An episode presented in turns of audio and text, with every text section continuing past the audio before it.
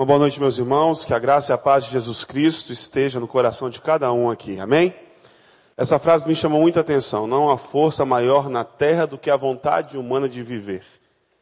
E alguém já viu esse filme? Quem viu esse filme, 127 Horas? Quem não viu, eu recomendo, é um filme muito bom. É baseado na história real de Aaron Ralston. Ele foi passear nos cânions, ele gostava de explorar aquela região, fazer suas caminhadas, e ele ah, caiu num, num desfiladeiro, ele não tinha avisado ninguém aonde ele ia, e ele passou 127 horas preso, porque quando ele caiu, uma rocha prendeu a mão dele contra, contra a parede. E ele não conseguia se soltar, ele tentou de tudo para se soltar, e ele não conseguia se soltar. Ele pegou um canivete que ele tinha e ele tentou cortar o braço dele. Mas quando ele chegou no osso, ele viu que o canivete cego não conseguiria cortar o osso dele. Então ele decide quebrar o próprio braço para se libertar daquela rocha que estava o prendendo. E depois ele corta o braço dele, e ele consegue se soltar e ele consegue encontrar ajuda e assim a vida dele foi salva.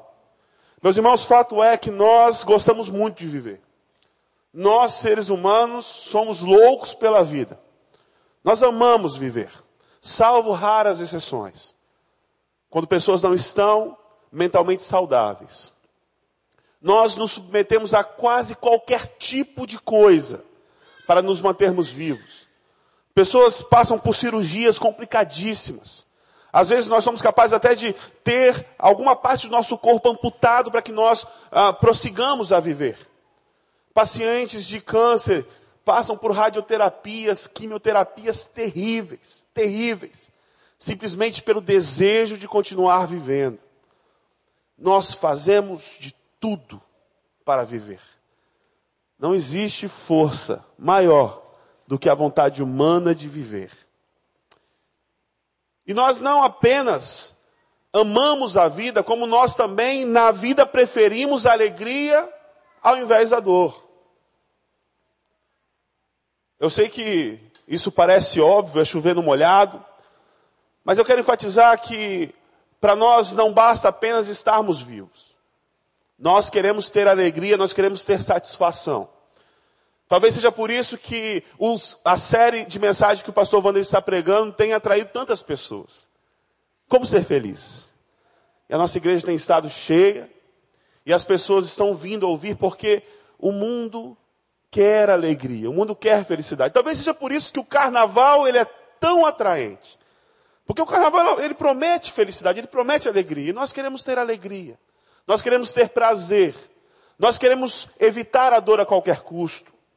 Quando nós sentimos qualquer tipo de dor, nós fazemos de tudo para fugirmos disso. Quando você se sente inútil, isso é um tipo de dor. Você procura fazer alguma coisa relevante para que aquela dor vá embora. Quando você se sente sozinho, isso é uma dor. Você procura alguém com quem você possa compartilhar a sua vida para você não sentir mais aquela dor. Quando você está entediado, estar entediado também é um tipo de dor. Você faz de tudo para passar o tempo, você vê até o Big Brother. Para você ter algum tipo de prazer, algum tipo de alegria na vida. Nós achamos maneiras, nós procuramos das mais diversas maneiras contrabalancear a dor que nós sentimos. E a passagem que eu quero ler com vocês nesta noite, ela fala disso, da afirmação da vida. Eu queria que você abrisse sua Bíblia em Eclesiastes, no capítulo 7. Eclesiastes, lá no Antigo Testamento, logo depois de Provérbios, um dos livros de sabedoria da Bíblia Sagrada. E o pregador nos dá conselhos muito práticos para a nossa vida. Eu queria que você, antes disso, baixasse sua cabeça, fechasse seus olhos e orasse ao Senhor. Pai eterno, nós somos imensamente gratos a Ti. Muito obrigado por mais uma noite. Muito obrigado por estarmos aqui. E agora eu te peço, meu Pai, que Tu fales ao nosso coração. Como já tens falado através dos louvores, através das orações, nós pedimos que agora a Tua palavra penetre profundamente no nosso coração, trazendo para nós as mudanças que têm que ser feitas em nossas vidas. E que saiamos daqui, meu Pai, transformados pelo poder da tua palavra. Perdoa os nossos pecados, meu Pai. Perdoe a minha indignidade. E me use como tua boca nessa noite. No nome de Jesus nós oramos. Amém. Eclesiastes capítulo 7, versículo 1 vai dizer o seguinte: Um bom nome é melhor do que um perfume finíssimo, e o dia da morte é melhor do que o dia do nascimento. É melhor ir a uma casa onde há luto do que a uma casa em festa, pois a morte é o destino de todos. Os vivos devem levar isso a sério. A tristeza é melhor do que o riso, porque o rosto triste melhora o coração. O coração do sábio está na casa onde há luto, mas o dos tolos na casa de alegria. E assim o autor continua, continua, com essas frases assustadoras às vezes, que impacta quando nós lemos assim de primeira. Eu acho interessante que ele usa um artifício muito legal, que nós pregadores usamos. A gente geralmente, quando vai pregar e vai falar alguma coisa mais impactante, alguma coisa mais confrontadora, a gente começa com uma premissa que vai fazer com que todos concordem. É ou não é, pastor Paulo? Para ganhar a simpatia do povo. Né? Então, se eu for falar de alguma coisa que eu sei que vai chocar os irmãos, eu começo com um assunto mais leve. Com alguma coisa que eu sei que vocês vão fazer assim com a cabeça, é verdade, isso aí é 100% isso aí, pastor. E depois que a gente tem o público conosco, a gente começa a falar de coisas um pouco mais sérias, coisas mais confrontadoras. E o autor de Eclesiastes, no capítulo 7, ele, fala, ele faz a mesma coisa, ele usa o mesmo artifício. Ele começa o versículo 1 dizendo: Um bom nome é melhor do que um perfume finíssimo. Eu tenho certeza que os irmãos começaram lendo o texto nossa, que texto bonito, é verdade, é verdade. Olha, as coisas intangíveis são muito melhores do que as coisas tangíveis. É muito melhor ter integridade do que ter posses, do que ter riquezas. Isso mesmo, mas aí ele começa a falar que o dia da morte é melhor do que o dia do nascimento. Olha que coisa. E ele não para por aí, ele fala: é melhor ir a uma casa onde há luto do que uma casa que está em festa. Ele fala que a tristeza é melhor do que o riso. E ele fala que o coração do sábio está na casa onde há luto, e o coração dos tolos na casa de alegria. O dia da morte é melhor que o dia do nascimento, é sério isso mesmo? Mas que estranho, que estranho. Que estranho o autor de Eclesiastes dizer isso para nós, que gostamos tanto de viver, que gostamos tanto de ser, de sermos felizes, que gostamos tanto de sorrir, e ele vai dizendo uma série de coisas que vão contra tudo aquilo que nós acreditamos. Mas, se você prestar bem atenção e se lembrar de algumas mensagens atrás que o pastor Wander pregou, você vai descobrir um texto do Novo Testamento.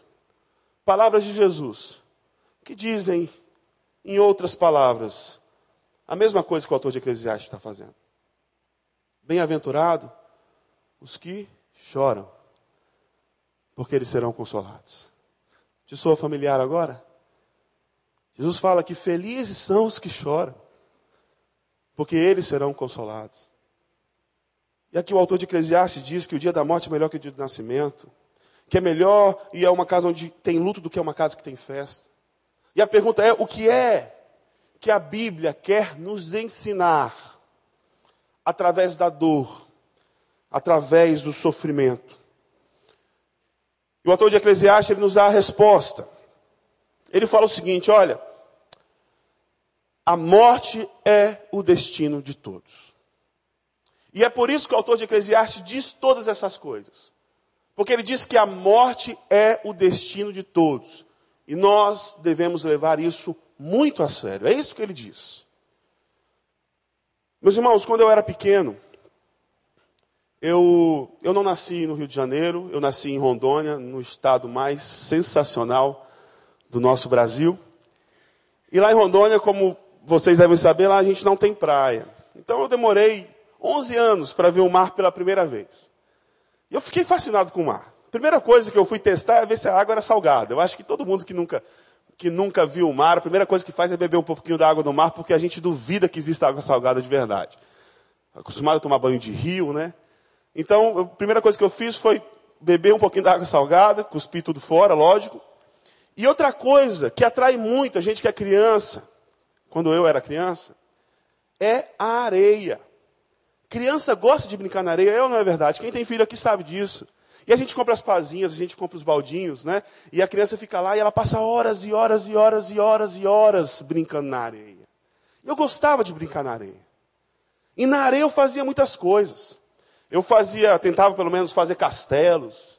E eu incrementava os meus castelos, eu fazia muralhas em volta. Eu fazia poços, enchia de água. Eu fazia muita coisa. E a gente constrói muita coisa na areia. A gente faz muita coisa na areia. A gente escreve o nome na areia. Quem é que nunca escreveu alguma coisa na areia?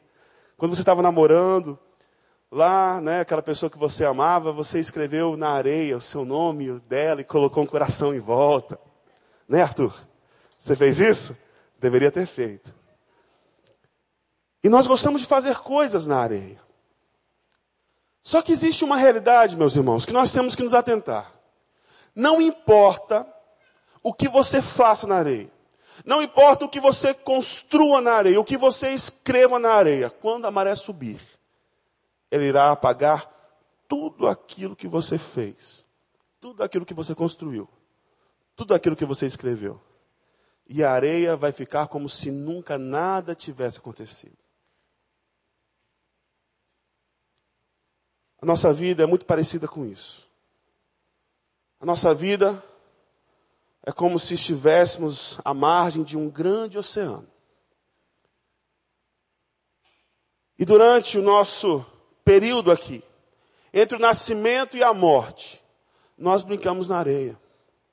E nós construímos nossos castelos. A gente busca os nossos sonhos. A gente se esforça, a gente cava poços. A gente faz muita coisa, a gente escreve. A gente deixa registros. Nós fazemos muita coisa, muita coisa, muita coisa. Mas um dia, a maré sobe e apaga tudo aquilo que nós fizemos. A morte é o destino de todos. E um dia nós, meus irmãos, todos nós aqui, do mais novo ao mais velho, todo dia, todos nós um dia iremos partir. E vai chegar um momento em que ninguém mais vai se lembrar de nós por mais importante que você seja, por mais dinheiro que você tenha, por mais poder que você conquiste, por mais fama que você alcance, vai chegar um dia onde não mais se lembrarão de nós. O texto bíblico diz, coisa muito interessante, José foi o segundo homem do Egito, o Egito, ah, o império mais poderoso da época. E aí, logo Algum tempo depois que José morreu, o texto diz: E veio uma geração que não conheceu José. Eu fui fã de um cara que eu acho que muita gente aqui foi fã do Ayrton Senna. Eu, a minha infância, eu gostava muito do Ayrton Senna. E para mim, o maior piloto de todos os tempos, o meu maior é, ídolo, né? No esporte.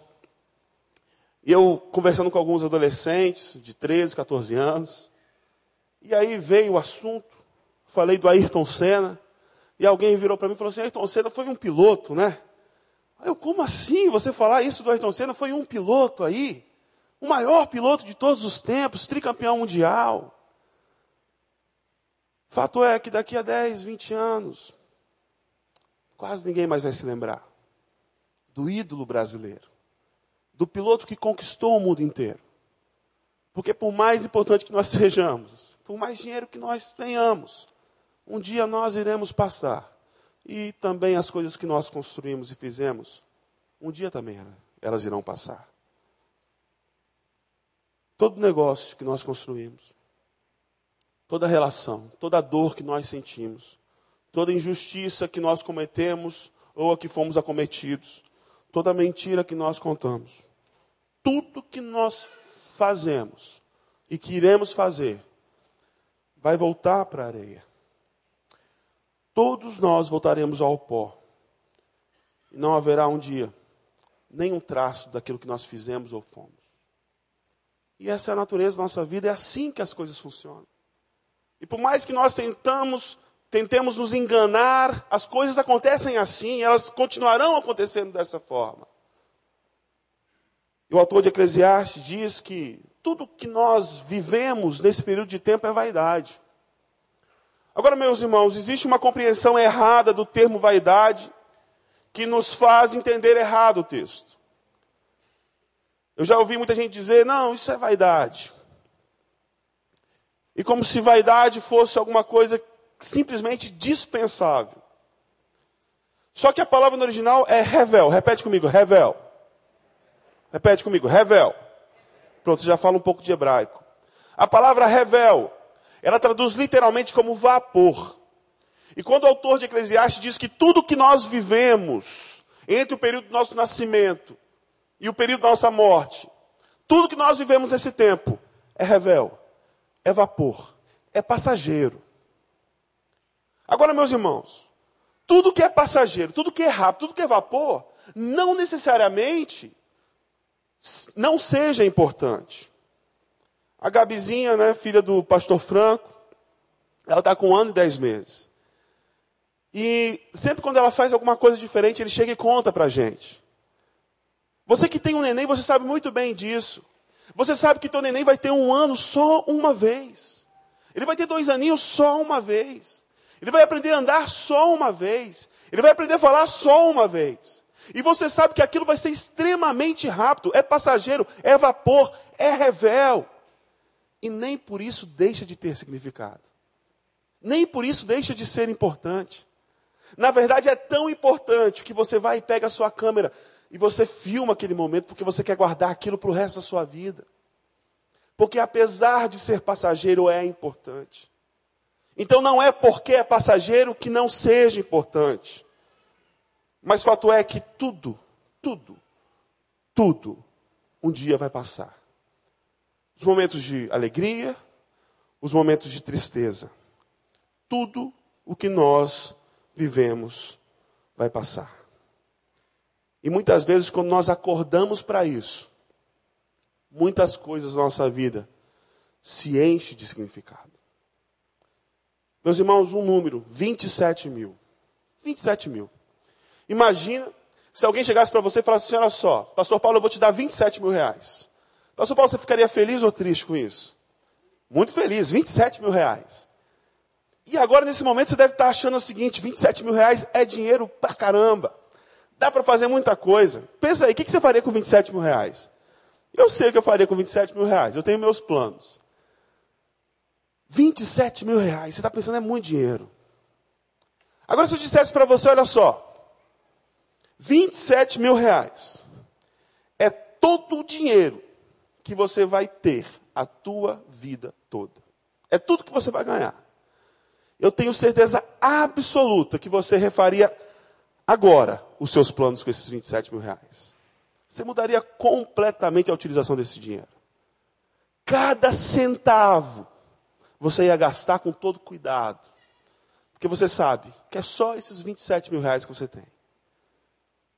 Mas 27 mil reais, 27 mil não é dinheiro. 27 mil é o número de dias que uma pessoa vive em média aqui no Brasil. Mais ou menos 74 anos. E 27 mil foi o presente que nós ganhamos.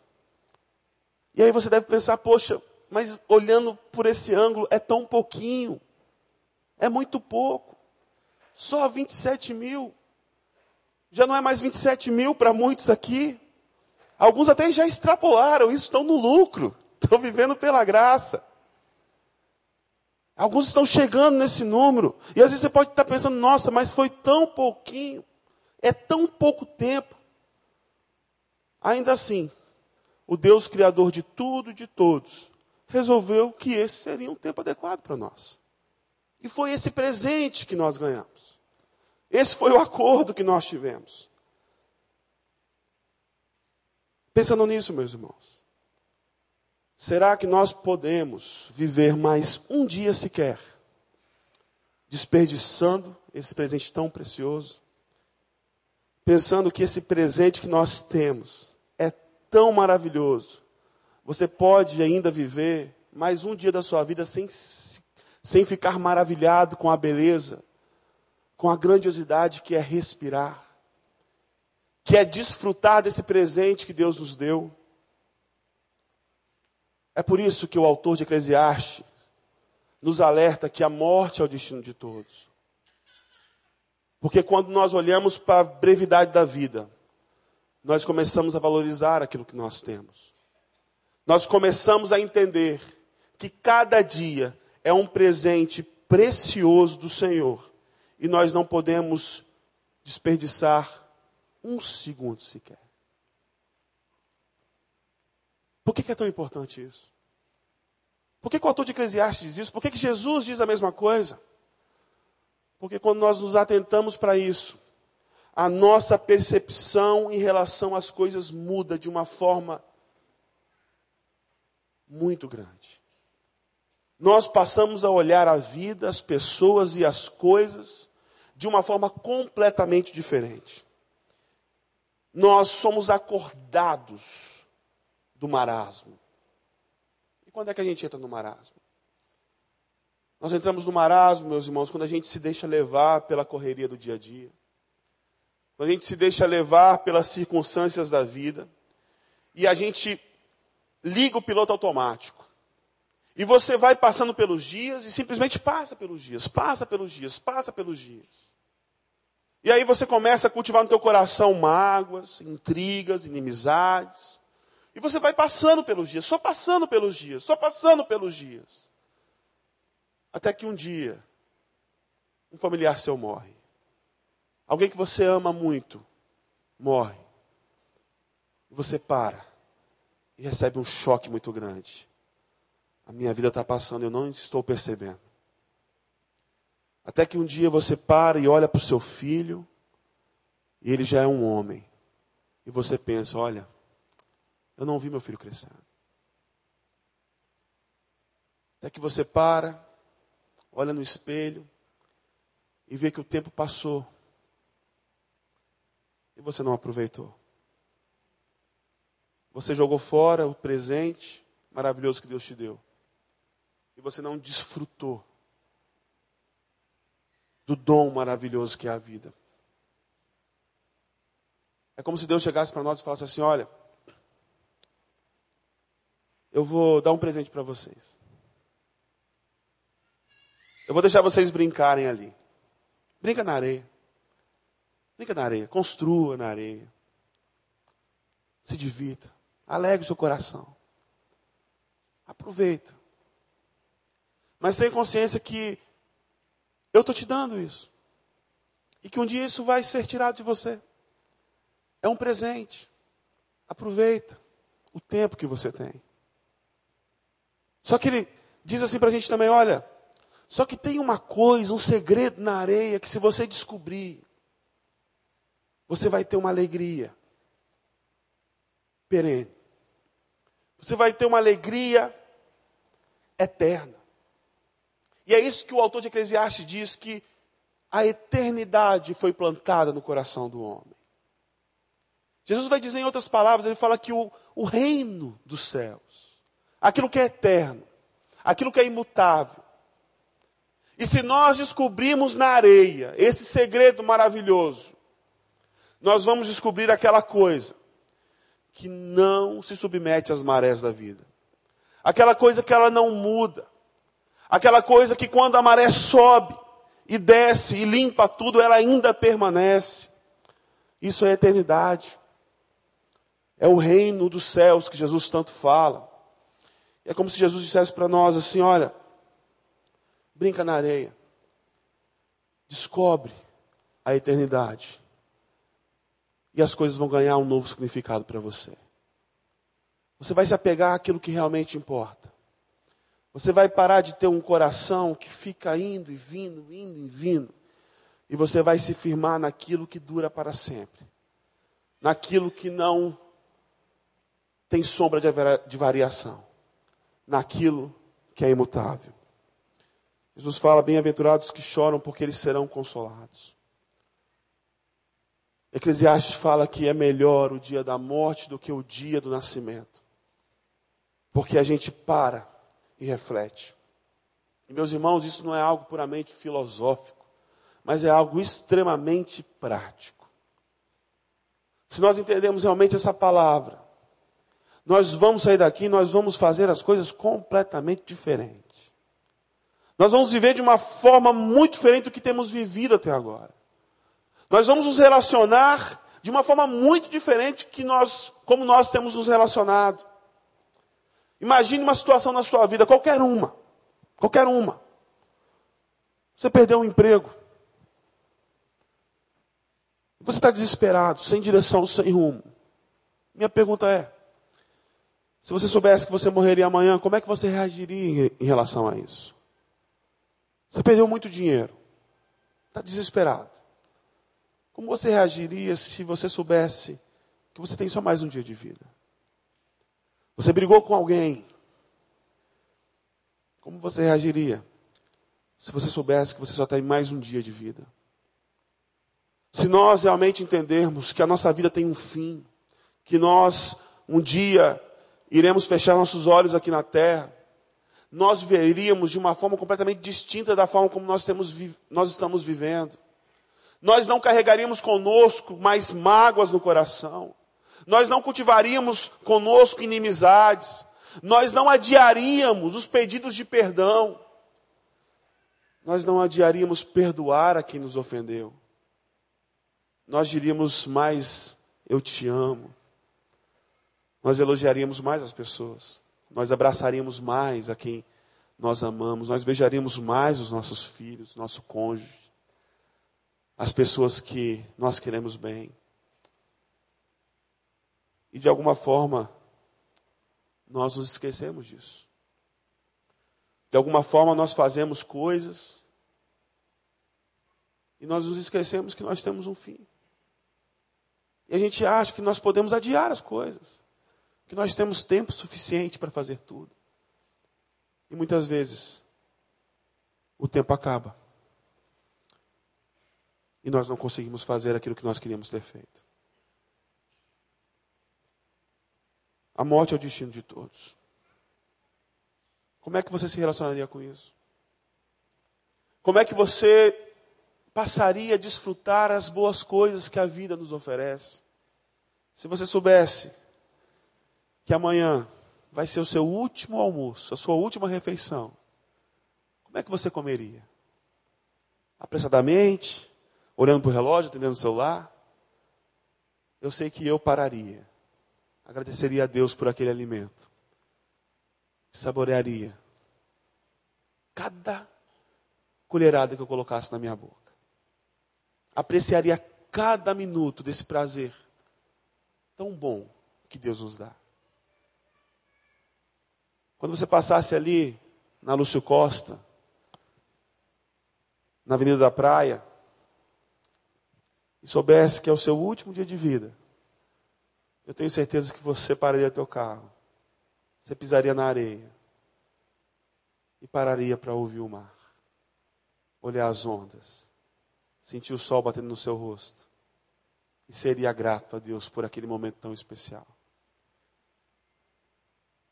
Se você soubesse que seria o seu último dia, como é que você ia se relacionar com a pessoa que está do teu lado?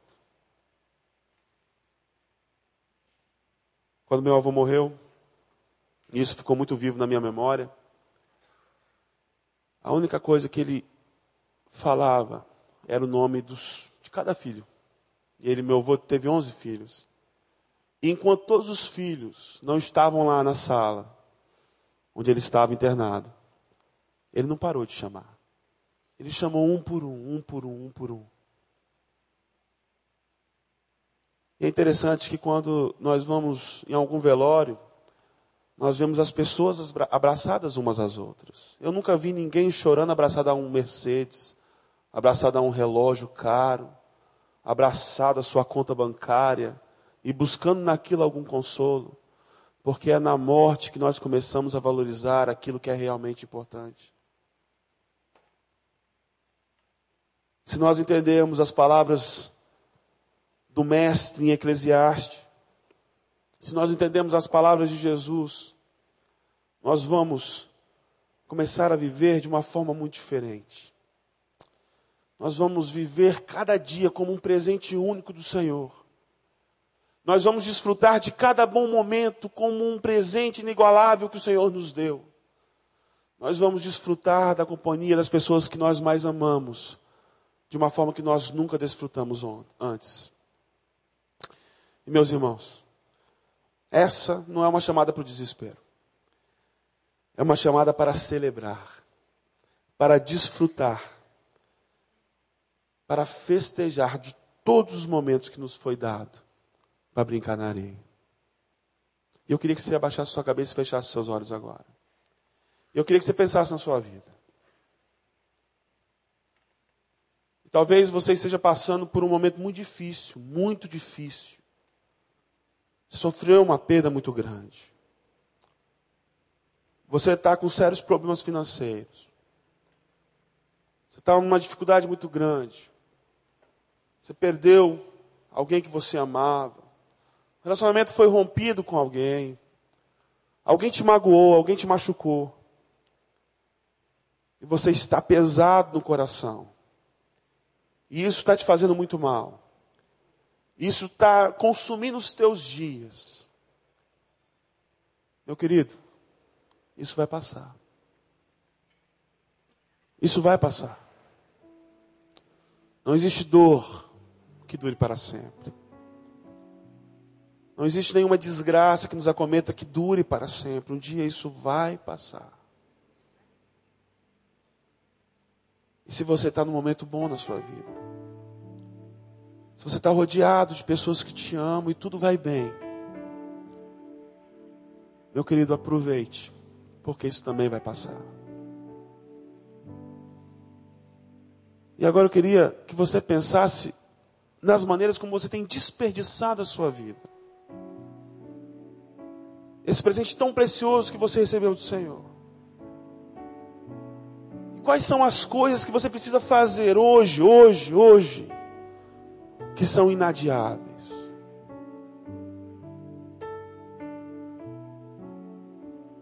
Será que você tem se apegado às coisas que estão na areia? Será que você tem se apegado e colocado no cora teu coração nos castelos que você tem construído? Porque, meu querido, se você estiver fazendo isso, olha, você vai ficar um dia sem nada, porque a maré vai subir e vai levar tudo isso. E nós temos que colocar a nossa vida e nosso coração naquilo que dura para sempre, naquilo que é eterno, no reino de Deus.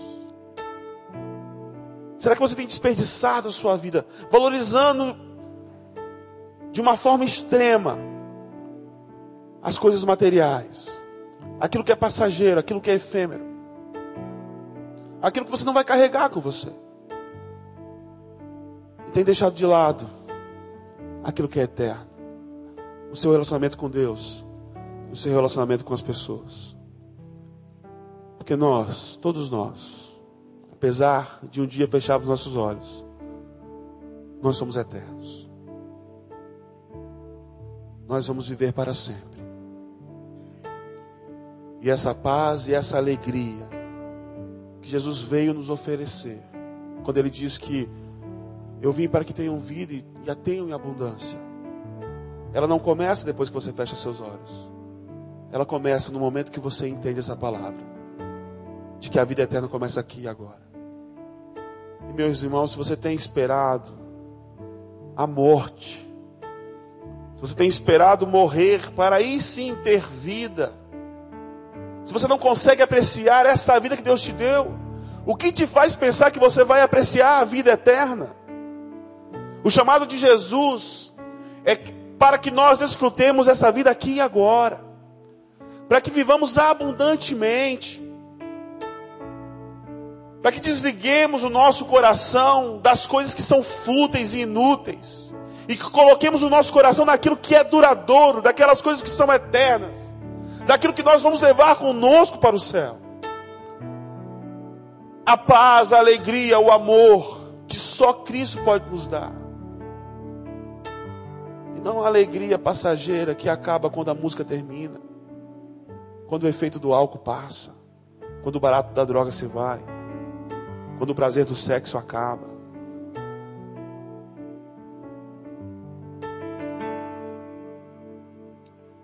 Pai eterno, nós estamos aqui na tua presença. agradecidos, meu Pai, porque somos pó vivente. Agradecemos porque por mais um dia tu sopraste nossas narinas e nós estamos vivos, meu Pai. Muito obrigado, Senhor. Muito obrigado pelo dom da vida.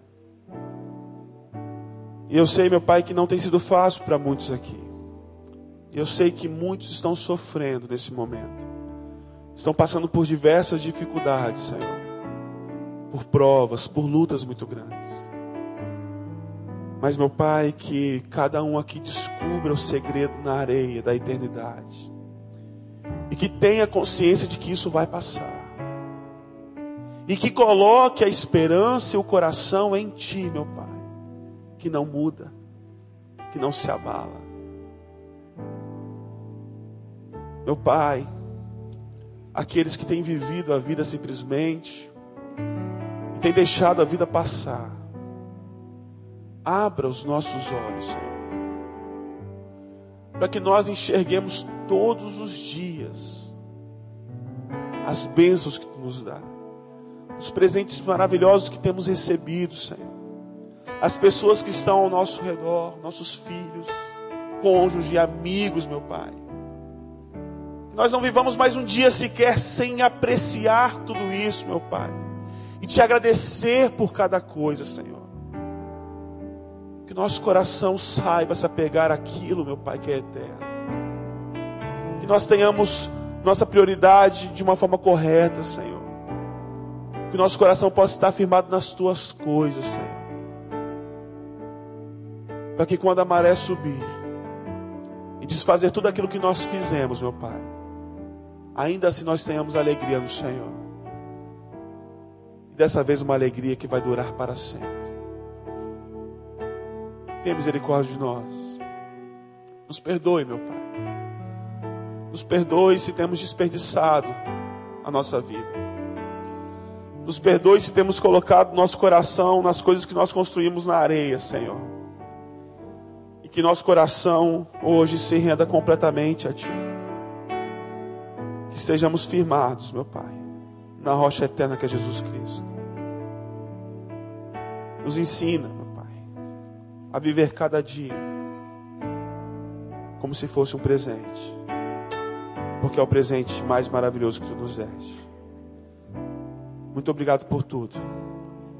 Nós te oramos no nome de Jesus. Amém.